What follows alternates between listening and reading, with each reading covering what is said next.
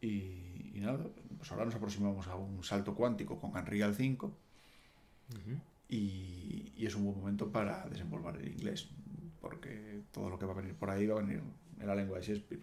Sí, sobre todo al principio, cuando antes de que empiece a haber traducciones de, de sudamericanos, que, que para toda la mierda que les damos son los primeros en traducirlo todo. Sí, la verdad es que los tíos se lo ocurran. Hay que, hay que reconocerle el, el trabajo que hacen, porque si no aquí la mitad de las cosas no nos enteraríamos ni la misa ni media. Nada, nada.